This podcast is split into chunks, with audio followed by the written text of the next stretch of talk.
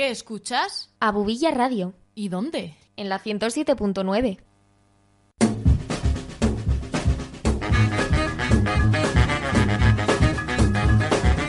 Estás escuchando El Directo en Abubilla Radio con Carolina Arraiz.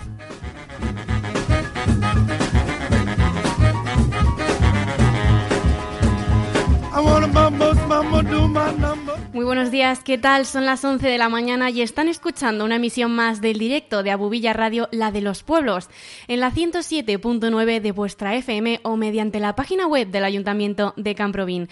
Como muchos ya han podido comprobar, ya funciona con normalidad el streaming desde la página web. Llevábamos desde el lunes sin poder retransmitir por este link, pero ya está todo solucionado y ya podemos volver a llegar a todos aquellos que no podéis escucharnos por la frecuencia media. Qué gusto estar todos juntos de nuevo, ¿no? Aprovechamos a saludar a los que nos escucháis desde Arenzana de Abajo, Alesón, Huércanos y, como no, desde Camprovín. Comenzamos.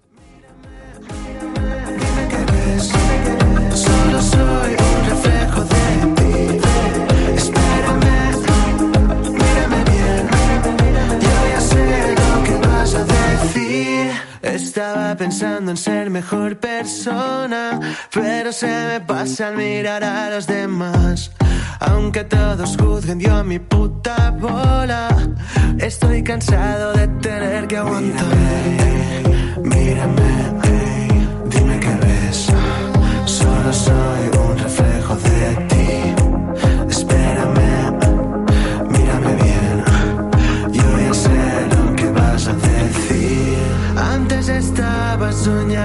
Solo pensando en algo.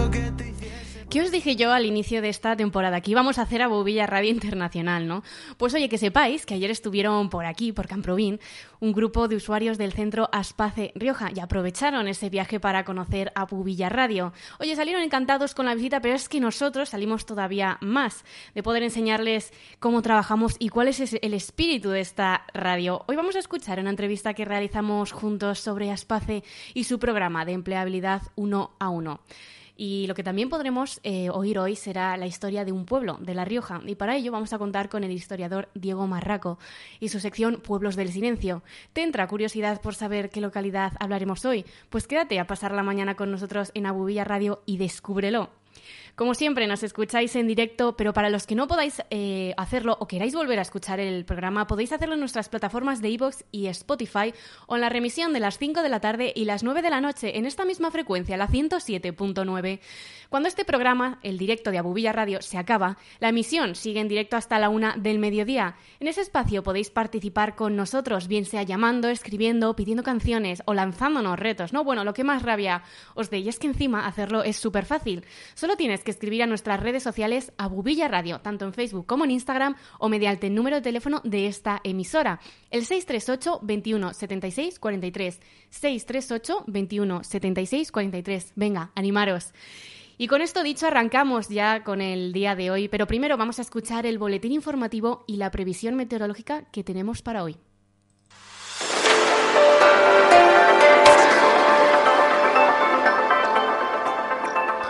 Comenzamos con la actualidad informativa de nuestra comunidad a estas horas de la mañana. En La Rioja no todos los transportistas han secundado la huelga. La plataforma para la defensa del sector del transporte y la patronal Atradis, que aglutina a 1.500 camiones, han decidido dejar de trabajar. No es esta la decisión de la Asociación de Empresarios de Transporte de Mercancías y Logística de La Rioja, CETEM Rioja, que aglutina unos 1.800 camiones que circulan todavía con normalidad. Su presidente, Javier Cámara, explica que la subida de los precios afecta a todos los sectores y no por ello han ido a la huelga. Además, añade que el sector de transporte es un servicio transversal que no puede permitirse el lujo de parar. Desde CETEM Rioja creen que no es acertado hablar de desabastecimiento, excepto en el caso de la leche, y que la falta de alimentos la creamos nosotros mismos al acumular.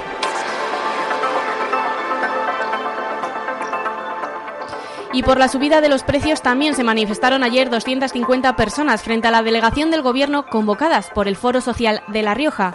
Denuncian que este alza lo están sufriendo los trabajadores y consumidores y piden al Gobierno medidas contundentes. Así lo explicaba en el manifiesto Especular con los precios roba nuestros derechos. El pasado mes de febrero la inflación alcanzó una nueva cifra histórica situándose en el 7,6%, su nivel más alto desde 1986. La tensión de los precios de la electricidad, el gas, los carburantes y otras materias primas se está trasladando al precio de otros bienes y servicios que ya suben de forma generalizada. Las perspectivas no son buenas y toca actuar con celeridad. El deterioro de las condiciones de vida de familias y personas trabajadoras y consumidoras del tejido productivo y del conjunto de la ciudadanía es muy palpable. Mes a mes, las facturas de la luz, la calefacción, la gasolina, los alimentos, la vivienda o el transporte aumentan y detraen cada vez más y más recursos. Y otro sector que se está viendo afectado por el alza de las tarifas y el desabastecimiento es el de la madera. La Asociación de Industrias de la Madera y el Mueble en La Rioja alega que han tenido que parar la producción temporalmente por falta de materias primas y alertan de que esto afecta a la creación de palés para la cadena alimentaria o la construcción de ataúdes, lo que dificulta dar un servicio sanitario correcto y más de 3.000 estudiantes participan en la feria de FP de La Rioja. La presidenta del Gobierno, Concha Andreu, ha inaugurado este miércoles la nueva feria, que congregará a más de 3.000 estudiantes como visitantes y a los 27 stands informativos de las 22 familias profesionales disponibles en la oferta educativa de la comunidad. Andreu ha catalogado la actual situación de las FPs como la mejor hasta la fecha, con 8.643 alumnos, primera vez que se supera esta cifra y con el mayor presupuesto de la historia. Y los eventos deportivos recuperan el 100% del aforo desde el 1 de abril. La medida se aplicará tanto a espacios abiertos como cerrados. Además, se permitirá el consumo de alimentos y bebidas a través de un sistema itinerante o portado por ellos mismos cuando el público permanezca en su asiento.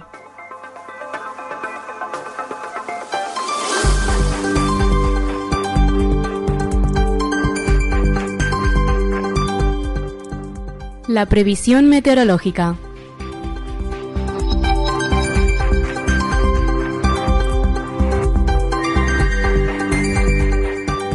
Aitor Sánchez, buenos días. Hola Carol, hoy jueves seguimos bajo los dominios de la borrasca fría aislada que se encuentra anclada sobre el Golfo de Cádiz. Desde su posicionamiento nos manda los vientos del este-sureste de nuevo. Desde ahí ejercen como si fuese de una cinta transportadora y nos va a traer la calima de nuevo. Como hoy se espera que llueva un poco, junto con esta lluvia y la calima se va a producir la lluvia de barro, también llamada lluvia de sangre. Esta precipitación cuando toca la superficie, las manchas, y si encima ya estaba sucia de la semana anterior, lo único que va a conseguir es que se manche más de lo que ya estaba. En general, en los cielos nos encontraremos con abundante nubosidad, y estarán muy nubosos o cubiertos, con chubascos en general de carácter débil. Esto no significa que esté lloviendo todo el rato, simplemente pues que la probabilidad que llueva es más alta. En algunos momentos lloverá, en otros no, y luego volver a hacerlo de nuevo sobre todo más probables e intensos en zonas montañosas. El viento, como he dicho antes, será del este-sureste moderado con alguna racha fuerte. La cota de nieve partirá de los 1300 metros de primeras horas del día hasta acabar sobre los 2000 metros al final del día. Camprovín llega a los 11 grados de máxima, Hormilla rondará los 12. Las mínimas durante la pasada madrugada, como los cielos estuvieron algo más abiertos y el viento fue algo más flojo que en días anteriores, han bajado algo, y las mínimas han estado rondando los 4 grados aproximadamente. Os voy a hacer mención de algunas pequeñas noticias meteorológicas y también algo volcanológicas. La isla de San Jorge, en las Azores, se encuentra ya en nivel 4 sobre 5. Esto quiere decir que la sismicidad de esta isla sigue aumentando. Tiene más tensión porque la lava está buscando una saliva, una salida, perdón. Esto significa que tarde o temprano va a acabar erupcionando un volcán, lo mismo que sucedió en la isla de La Palma. También durante la pasada madrugada, en la zona de Navarra, entre Pamplona y los Pirineos, se han estado registrando algunos pequeños terremotos. Es muy normal, porque es una zona muy montañosa y también está cerca del mar. Entonces suele producirse algunos terremotos, es algo muy normal. Incluso algún año se han llegado a sentir en la misma ciudad de Logroño. Y vamos con el refrán de hoy, que nos, quiere, nos viene a decir que en marzo el sol riega y el agua quema.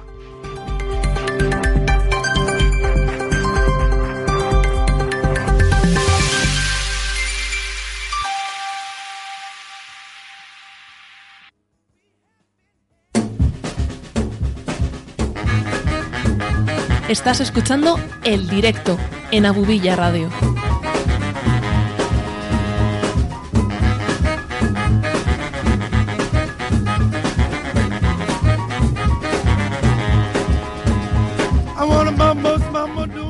Gracias, Aitor, compañero. A las dos y media de la tarde se vuelve a emitir el boletín informativo y la previsión meteorológica.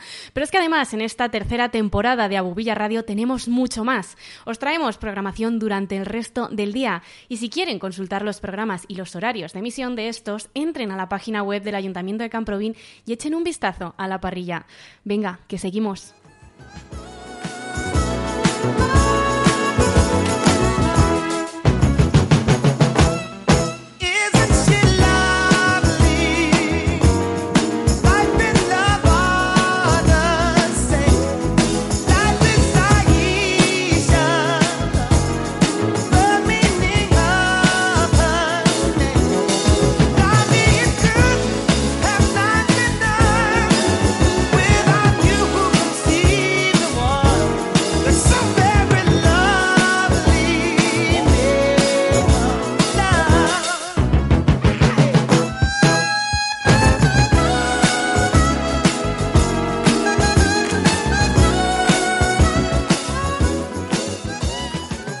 Bueno, qué alegría y qué bien acompañados estamos hoy en Abubilla Radio porque los usuarios de Aspace Rioja han decidido pasar la mañana hoy en Camprovín conociendo un poco el pueblo y también han sacado un ratito para pasarse por aquí, por el estudio de radio. Así que saludamos ahora a Pello, Tamara, Alejandro, Álvaro, Isa, Ana, Santi, Natalia, Fernando, Mariluz e Irene.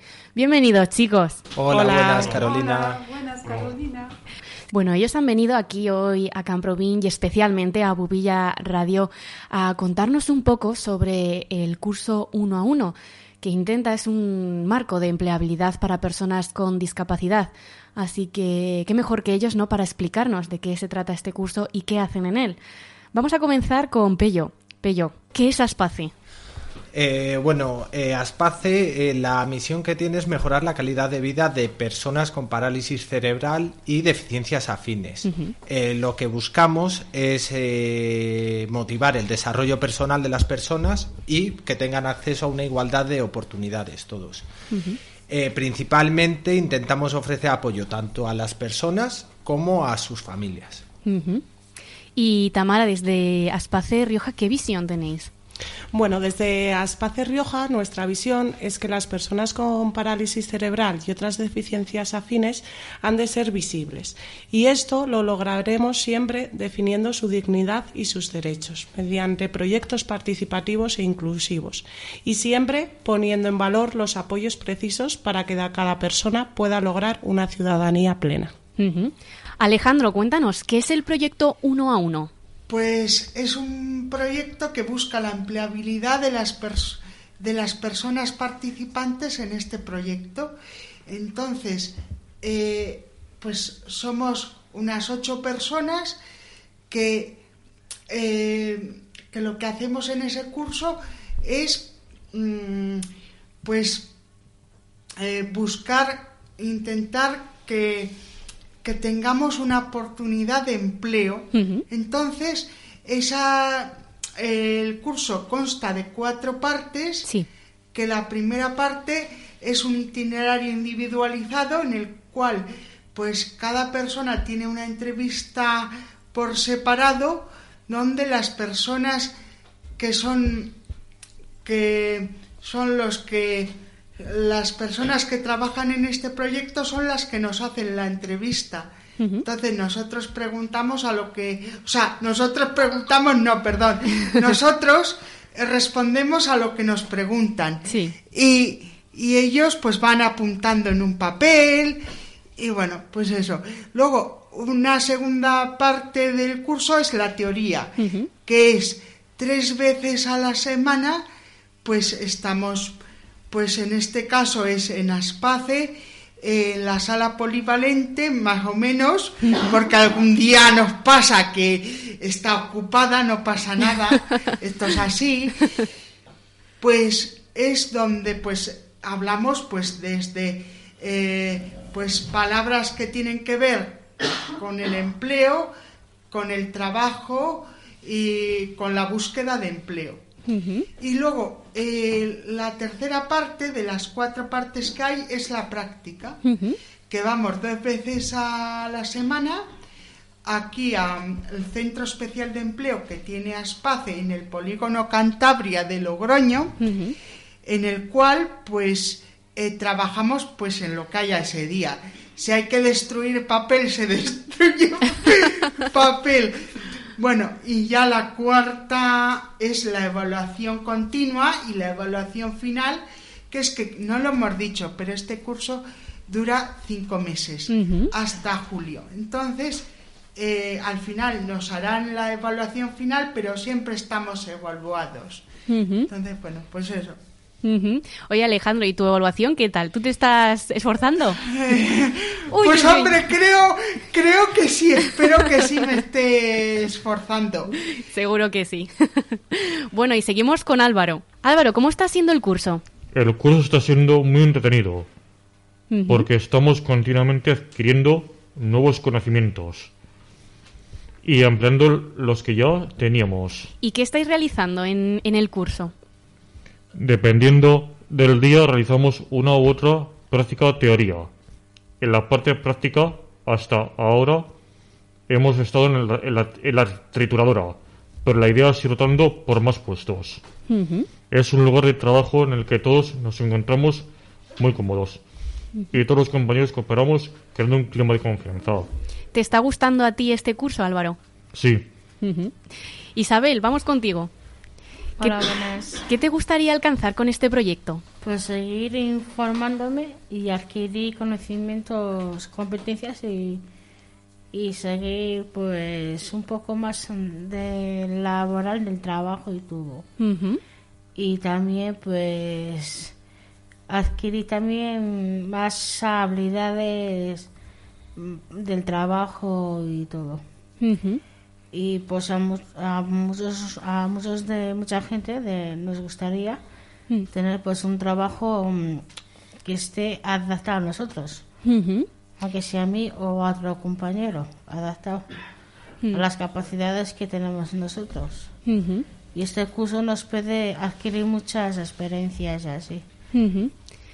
Y Ana ¿por qué te has apuntado al proyecto uno a uno?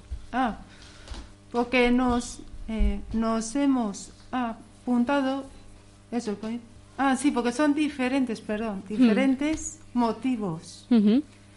Los más destacados son aquí aprender cosas y mejorar capacidades. Eh, ganar con competencias laborales. Contar con el mundo laboral. Mejorar habilidades sociales y emocionales. muy bien, Ana. Y Santiago, ya vamos contigo. ¿Qué es lo que más te gusta del proyecto uno a uno? Cuéntanos. De momento me, me gusta todo. Que que estamos haciendo las dinámicas que hacemos son tenidas y nos sirven para entender mejor teoría. Por ejemplo, tuvimos que hacer un paisaje de plastilina en equipo con un líder que nos daba las órdenes. Entonces, ¿te está gustando a ti también, Santiago, este curso? Sí, sí, sí. Y también eh, los compañeros, ¿no? Que estás haciendo amigos y, y, compañeros que estás conociendo. Sí. O sea que os está gustando a todos este curso, estáis muy contentos con él. Sí, sí. ¿Y se lo recomendáis también a más gente? Sí, sí, es muy bueno porque puedes adquirir más y puedes conocer a gente nueva también. No solo aunque ya conozcas, pero puedes adquirir más habilidades en el futuro. Mm. Y, conoces a y conocer a la gente también. Claro, y por ejemplo, ¿habíais estado antes en una radio? Yo sí. ¿Sí? ¿Habías estado en una radio? Sí. ¿En qué radio habías estado? He estado... Ah, bueno, claro. Eh, Álvaro también ha estado en una radio que nos ha comentado que, hizo una cuña para, para radio, ¿verdad, Álvaro? Eh, sí. Es que tienes una voz muy buena para radio, ¿eh? Te vamos a coger aquí en Abu Villa Radio para que vengas todos los días. Bueno, eh, entonces, ¿qué os ha parecido la radio? ¿Os gustaría trabajar en la radio, por ejemplo? No, a mí no. No, a ti no. no hemos triunfado, ¿eh? No hemos triunfado hoy. Bueno, pero Camprovin, ¿os ha gustado? Sí. Sí, Sí. ¿Qué es lo que más os ha gustado de Camprovin? Pues a mí el- los dibujos que salen en las paredes, el los arte. murales, sí, son muy chulos. Del Festival Camprovin Arte. Ujú. ¿A todos os han gustado esos murales? Mm. Pues oye, nosotros estamos muy contentos de que hayáis venido aquí a visitarnos a Camprovin y a Bubilla Radio y podéis volver cuando queráis, chicos. Muchísimas gracias. Muchas gracias. Adi- Adiós. Recuerda que tenemos solo un viaje de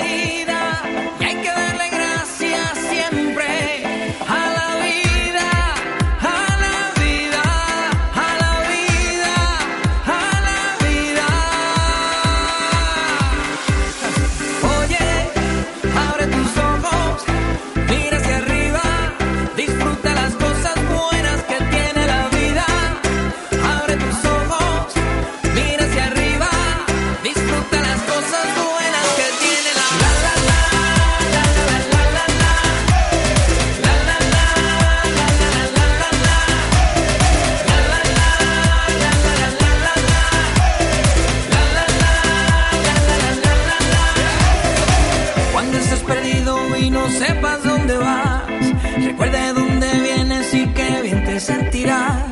Siempre que llueve escampa son consejos de mamá y con la bendición de tus ancestros llegarás.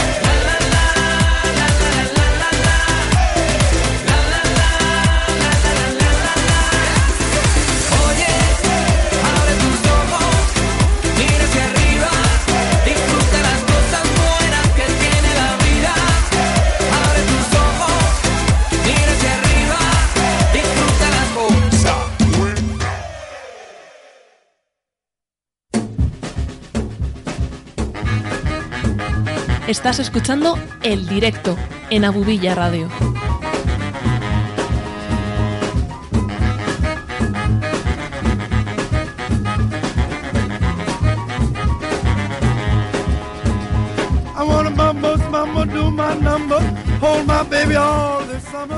Bueno, pues aprovechamos para mandar un abrazo muy fuerte a Pello, Tamara, Alejandro, Álvaro, Ana, Isabel, Santiago, Daniela, Fernando, Mariluz e Irene que estuvieron aquí de visita ayer. Os damos las gracias por esa, por venir a conocernos y os invitamos a volver a Bubilla Radio siempre que queráis. Y ahora seguimos descubriendo ese pueblo que os comentaba al inicio del programa, de la mano de Pueblos del Silencio.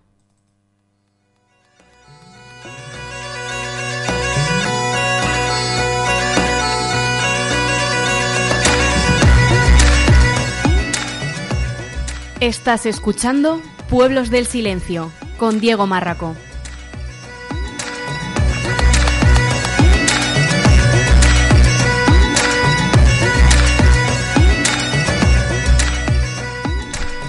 Pueblos del Silencio. Diego Marraco, bienvenido de nuevo a Bulla Radio. Hola, ¿qué tal Carolina? Encantado de estar aquí otra vez. Oye, ¿hasta dónde nos vamos a ir hoy?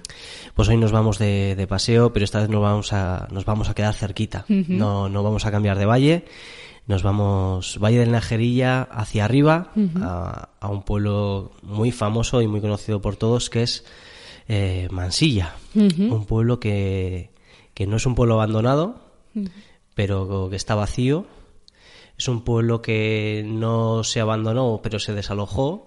Y pueblo que está abandonado, pero existe. Así que, bueno, se nos queda ahí un poquito a caballo, Mm. a caballo de todo. Es curiosa la historia de este pueblo. Sí, porque como, bueno, como toda la gente de aquí, seguramente de- del Valle de, del Najería sabe, Mansilla, el antiguo Mansilla, hoy, hoy yace bajo, bajo las aguas de- del pantano que, que lleva su nombre. Mm. Bueno, justo hemos estado hablando ahora que con lo poco que ha llovido este mes, no sabemos si estará muy hasta arriba esa, esas aguas. Sí, la verdad es que hace, hace ya unos, unos meses que no, que no pasó, pero bueno, con la sequía que llevamos este, Mm. este invierno arrastrada también del año pasado, seguramente que el pueblo se verá, se verá. La iglesia seguro y, y bueno, seguramente se verá parte del pueblo, porque estamos bajo mínimos en todos los pantanos. Mm. Este no será una excepción.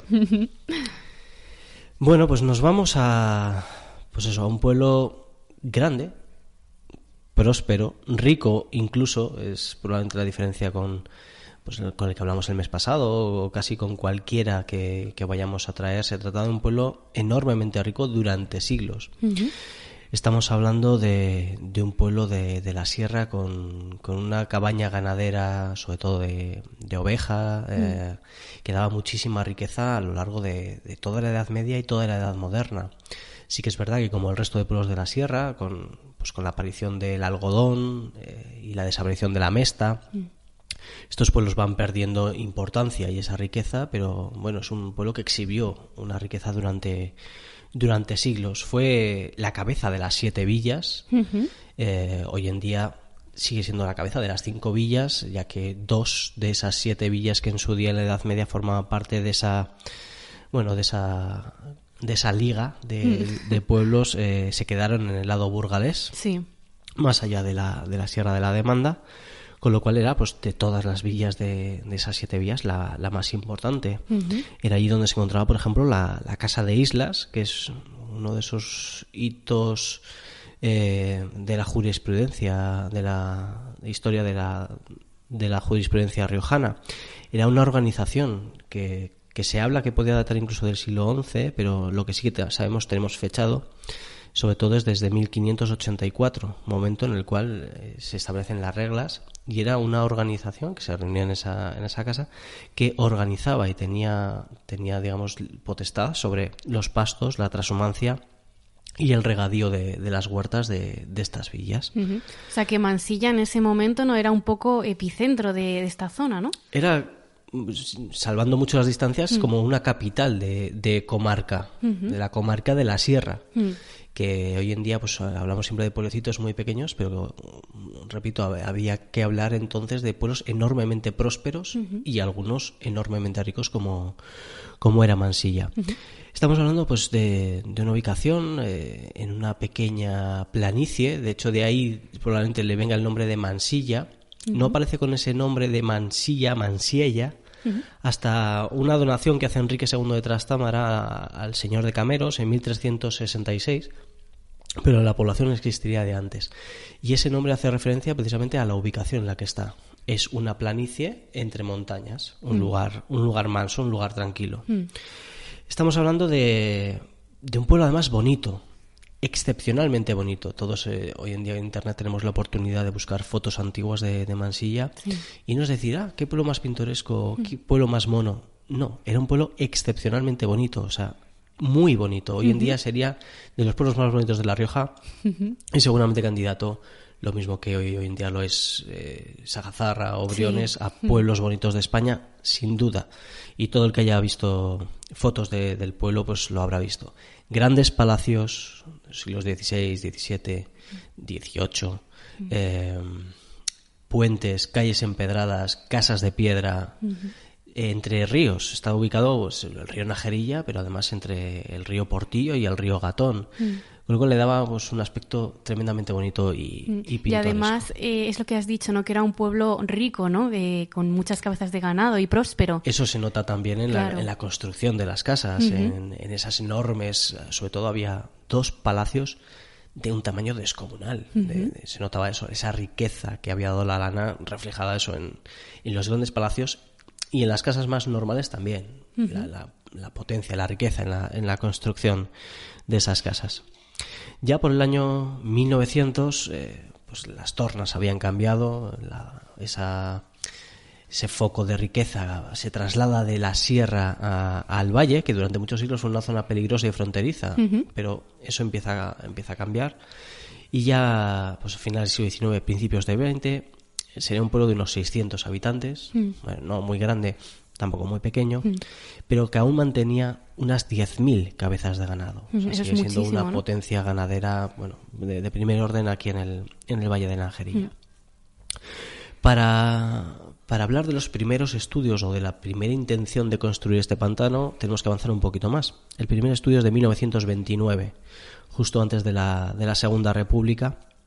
Y ya en 1930 se propone un primer, un primer pantano llamado Pantano de Ventrosa, porque en realidad se colocaba más arriba, se colocaba en término municipal de Ventrosa, cosa que hubiera salvado el pueblo de Mansilla, porque se hubiera colocado el, el pantano en otro lugar. Lo que pasa es que ni por capacidad eh, de, de hectómetros cúbicos de agua, ni, ni por la producción de electricidad, era bastante. Entonces ya en, en 1931, ya eh, justo a punto de, de proclamarse la, la Segunda República, se hace un segundo estudio y se propone el, eh, la ubicación del pantano que tenemos eh, actualmente. Se aprueba en 1934, ya con la Segunda República, en 1934 se aprueba el proyecto, con lo cual ya la construcción prácticamente es inexorable, una vez ya se aprueba el proyecto, ya desde entonces prácticamente tienes el pueblo condenado, y será el 20 de enero de 1935, eh, ante la posible colocación de la primera piedra de, de esa obra, Mm. hay un- una carta de- del alcalde pidiendo que, que sí se hace, que se ha- sí se hace, Mm. que se haga sin celebración, ya que sería pues como poner una banda de música delante de Claro, eso- delante del cadáver de, Claro. de un muerto. Eso es lo que te quería preguntar, ¿no? Que cómo sentó esto al, al pueblo. Bueno, fue una catástrofe enorme. Cuenta de que esto ha sucedido más veces. Hay más Mm. pueblos de como, como este, solo que eran más pequeños. Este fue el primero y además un pueblo de, de mucha importancia. Entonces hubo muchas protestas, muchas cartas, mucho y en realidad mucho pataleo porque una vez la maquinaria te pasa por encima, la maquinaria Sí. de un estado te pasa por encima a un pueblo tan pequeño, poco poco hay que hacer, pero pero sí que protestaron mucho, sí que Mm. intentaron eh, bueno, hasta el último momento, ahora contaremos cómo, cómo fue ese, ese proceso, pero Mm. evidentemente fue enormemente traumático. Mm.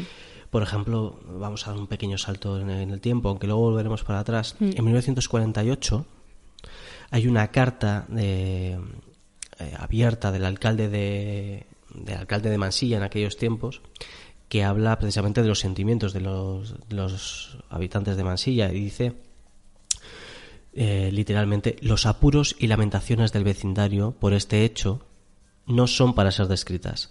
Solo los que sufren y ven desaparecer lo más querido, su patria chica, saben lo que es perder una cosa tan suya y tan íntima. O sea, claro, imagínate, eh, a todos nos sucedería, imagínate que acá en Provín un día deciden, no, mira, es que aquí vamos a poner un pantano y esto se va a quedar debajo del agua. Mm, Tienes que dejar todo, tus casa, tu casa, tu- tus recuerdos, tu vida y te Mm. tienes que ir porque lo digo yo.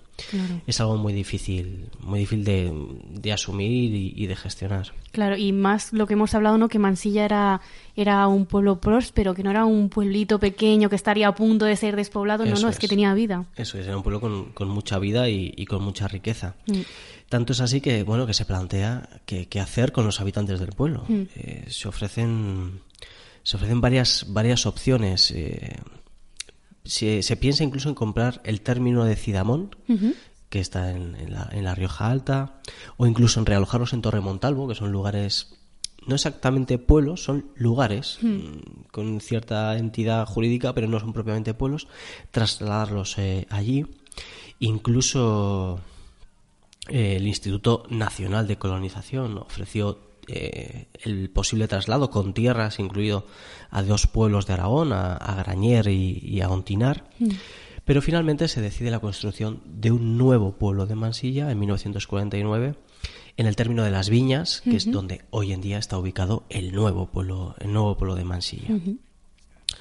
Hubo muchísimas quejas y, y ya no solo una vez perdida la batalla de, de te van a inundar el pueblo, Sí. hubo muchísimas quejas eh, por las indemnizaciones.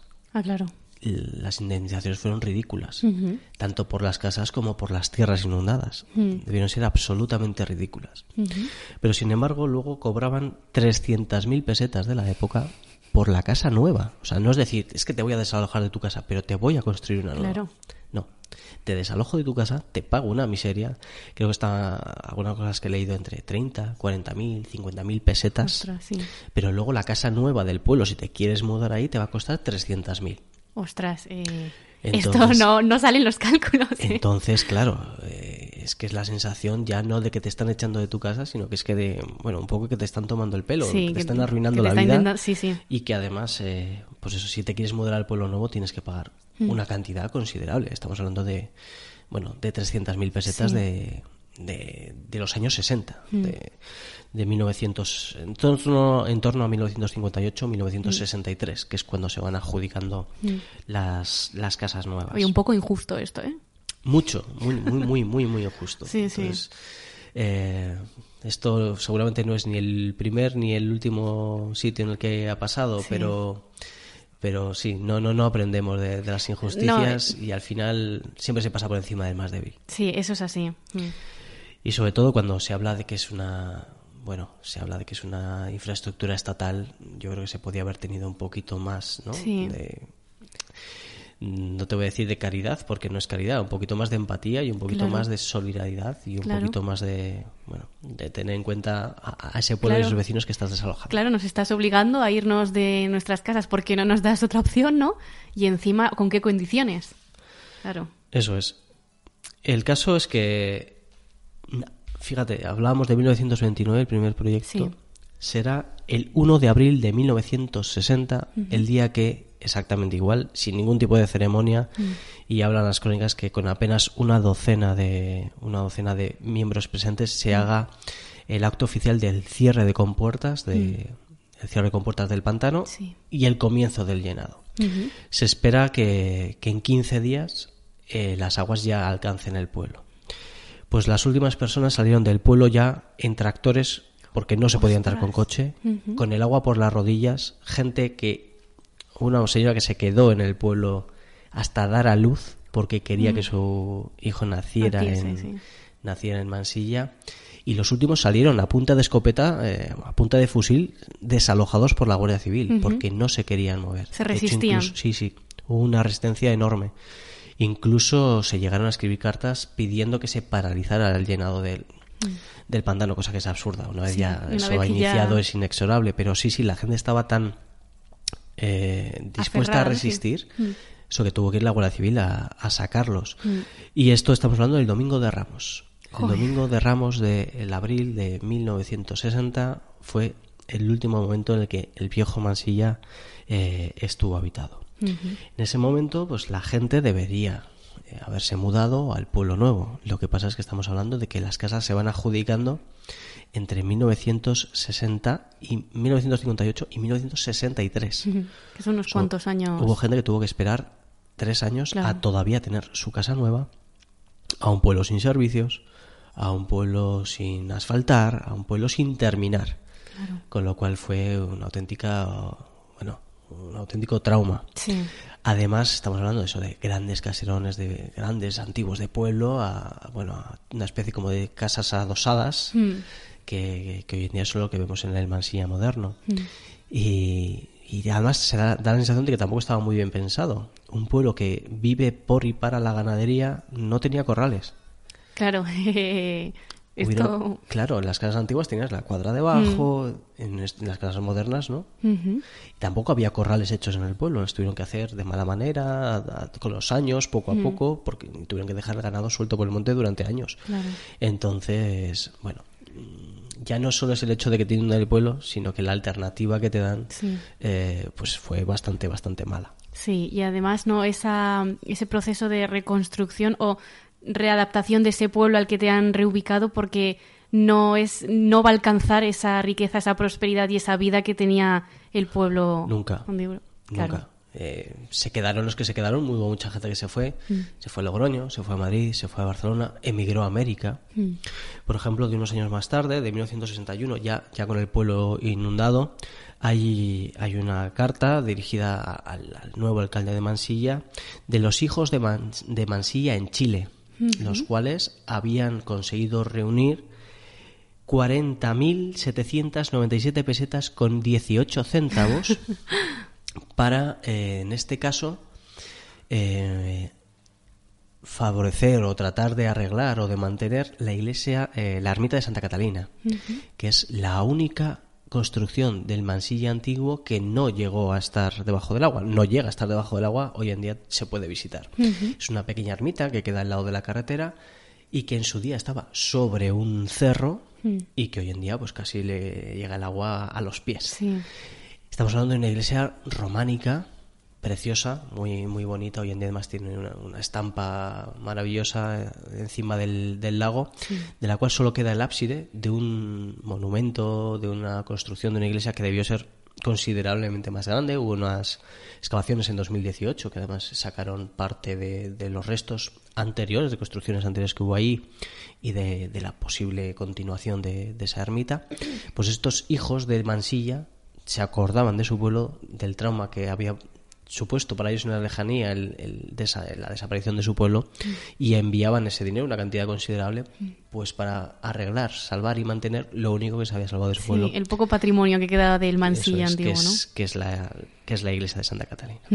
Pues justo Diego al comenzar te decía, oye, pues a ver si se puede ver, pero realmente es que que puedas ver el pueblo significa que hay sequía, entonces no sé qué preferimos. ¿eh? Sí, y además supongo que para la gente del pueblo tiene que ser algo agridulce. Hay mucha Claro. gente que todavía queda viva, evidentemente, que, que nació y vivió en, en ese pueblo. Mm. Y es algo recurrente, está lo suficientemente arriba como cuando como para que los años de sequía Mm. el pueblo emerja Mm. y los años de sequía importante puedas pasear tranquilamente por el pueblo. Eh, la última así grande, grande, eh, fue- lo comentábamos, no sé si fue 2014, Mm. 2015, eh, que la, bueno, la gente fue en masa a, visit- a visitar el pueblo. Yo Sí. estuve allí un, un 12 de octubre, que es día de fiesta, y parecía que yo Euro Disney. Sí. Es una cosa que, impacta muchísimo. Claro. Y todavía se conserva en, en gran medida la estructura del pueblo. Puedes pasear por sus calles, los restos de la iglesia, aunque colapsó y se hundió, Mm. todavía se ve toda la parte del ábside, Mm. los puentes, tiene una buena cantidad de puentes, eh, claro, es un pueblo con tres ríos, Mm. puentes de piedra, el, el antiguo cuartel de la Guardia Civil, por ejemplo, era un pueblo próspero, o sea, tenía Sí. cuartel de la Guardia Civil, luz eléctrica, eh, carretera asfaltada, cosas que en los años 60 en España Claro. no había en todos lados. Entonces todo eso emerge y lo, y lo puedes visitar. Supongo que para la gente del pueblo tiene que ser una sensación agridulce. Claro. Y, y por una parte bonito volver a pasear por su pueblo, por su pueblo, pero por otra tiene que ser pues tremendamente duro y, Mm. Y tremendamente triste. Claro que para nosotros puede ser ¿no? una atracción turística, pero para ellos es un recuerdo de, de esa evacuación, por así decirlo, ¿no? que tuvieron de que ese hacer. desalojo. Sí, de- un desalojo, eso, literalmente desalojo, a punta literal. de, de fusil, en muchos casos, desalojo. Sí. Pues Diego Marraco, muchísimas gracias por estar hoy con nosotros y te vemos en la siguiente. Un placer como siempre y, y hasta la próxima.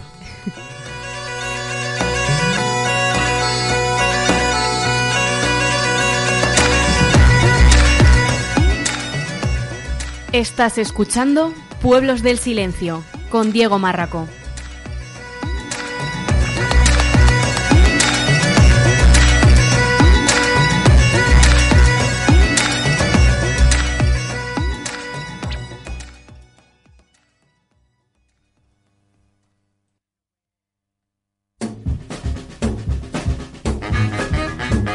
Estás escuchando El Directo en Abubilla Radio.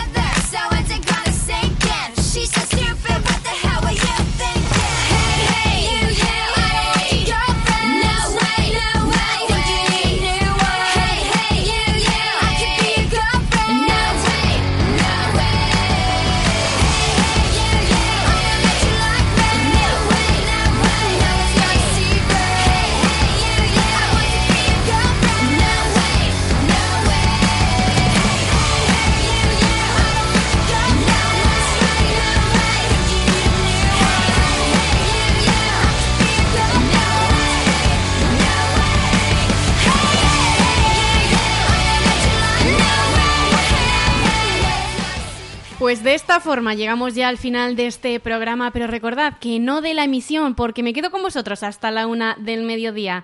Si queréis volver a escuchar el directo de Abubilla Radio, os recordamos que subimos todos los programas a nuestras plataformas de iVoox y Spotify y también los remitimos a las 5 de la tarde y las 9 de la noche en esta misma frecuencia, la 107.9. Muchas gracias por estar un día más con nosotros en Abubilla Radio. Nos volvemos a escuchar en unos minutos. Pasen un buen día. Hasta ahora. Chao.